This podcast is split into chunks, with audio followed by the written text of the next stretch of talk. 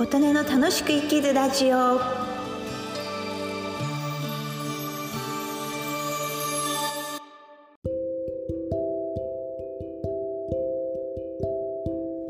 皆様こんにちは。琴音です。今日は1月13日金曜日の午前です。ちょっと東京の不動産の話をしようかなと思います。私はファイナンシャルプランナーで不動産業の免許も取ってます。で昨日ですね昨日の夜同じく不動産屋さんにお勤めの女性の方と晩ご飯を食べましてその時にまあお話で盛り上がったんですけど私昨日秋葉原の物件の賃貸の内見に行ってたんですよねでそれ動画に撮ってたんですけどもその内見する業者さんが内見を申し込みする専用のサイトがありましてで今日はどの物件見に行こうかなといろいろ探してたわけなんですけども内見できる物件がすでに申し込みありっていうのが多かったんですよ。申し込みありだったらあのまあ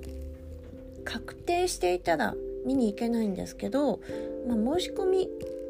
未確定、まあ、例えば、えー、保証会社の審査がまだ通っていないとかそういう事情がある人の場合だと申し込みありでもあのちょっとまだ見れたりとかする時もあるんですけど、まあ、要は基本的には申し込みありのやつは内見見られないんですよ。でそういうあのまだ申し込んでいない物件で内見見られる物件が1月13日の段階で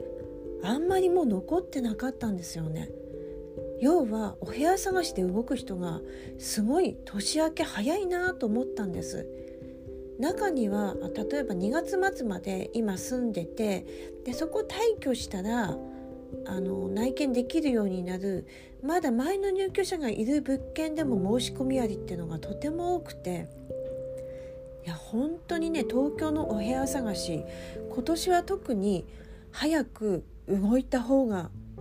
いいよっていうのがまざまざと業者さんのサイトでも分かったというお話をしていました。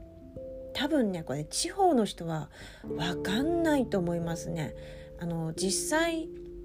同じ都内の方なんですけどお部屋探しを私に相談しに来た方がおりましてまあ何個かご紹介したんですけれどもまだ早いから年新年まだ1月最初の方だからこれから待ってればもっといい物件が出るかもしれないということで結果的に決めなかったんですよね。でそのその翌日自分で動いてでそのさらに次の日にあの別な業者さんから今年本当にお部屋探しの動きが早いので物件が次々申し込み来てるから早く抑えた方がいいですよって私と同じことを言われてで本当なんだってことで彼女は私では決めなかったんですけどその 2, つ2人目の業者さんに言われたことであ本当に早くお部屋さ抑えないと今年まずいなって分かったらしくてで他の業者さんで決めちゃったんですよね。うん、なので本当東京は早い。地方の人もそのつもりで早くお部屋探しした方がいいよね。っていう話をしてたら、まあ、その女友達が「いやうちは賃貸は使ってないけど売買の方も今年早いよ」って動いてるよっていう話してまして「えどういうこと?」って聞いたら今利上げの時代に入ってるので住宅ローンの金利が上がる前に駆け込みで物件購入して住宅ローン借りときたいっていう人がすごい動いてるんだそうです。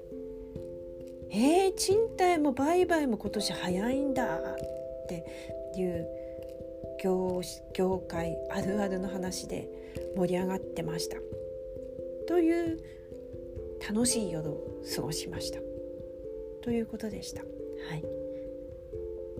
こんな感じですね。日々。そんな業界で私たちは頑張っております。今日もお聴きくださり皆様ありがとうございました良い一日をお過ごしください。